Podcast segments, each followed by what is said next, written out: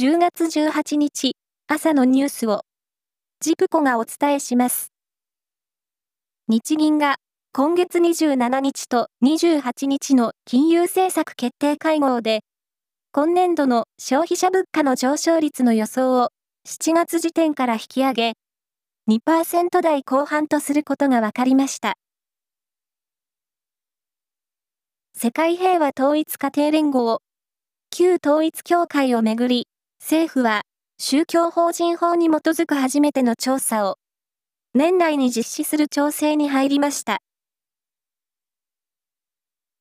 新型コロナウイルス流行の影響で家計が苦しい人に最大60万円を給付する生活困窮者自立支援金について、厚生労働省は申請の受付を年内で打ち切る方針を固めました。JRA 日本中央競馬会は、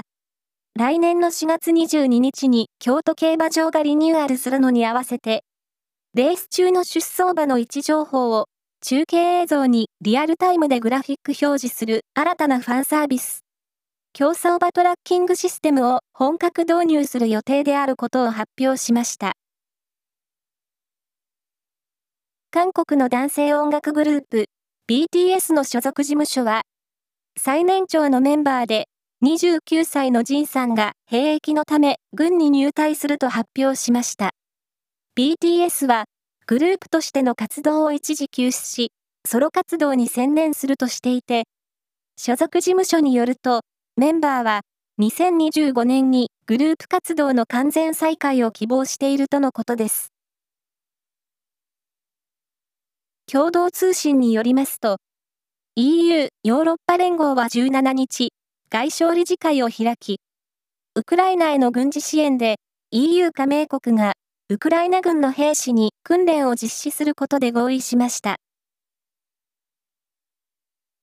アメリカに留学していた名古屋市の高校生、服部義弘さんが銃で撃たれて死亡した事件から30年になるのを前に事件が起きた南部ルイジアナ州の教会で、地元の人たちが服部さんを追悼しました。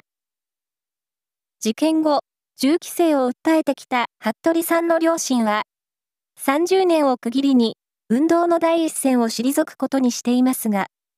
次の世代が継承してくれると期待したいと話しています。以上です。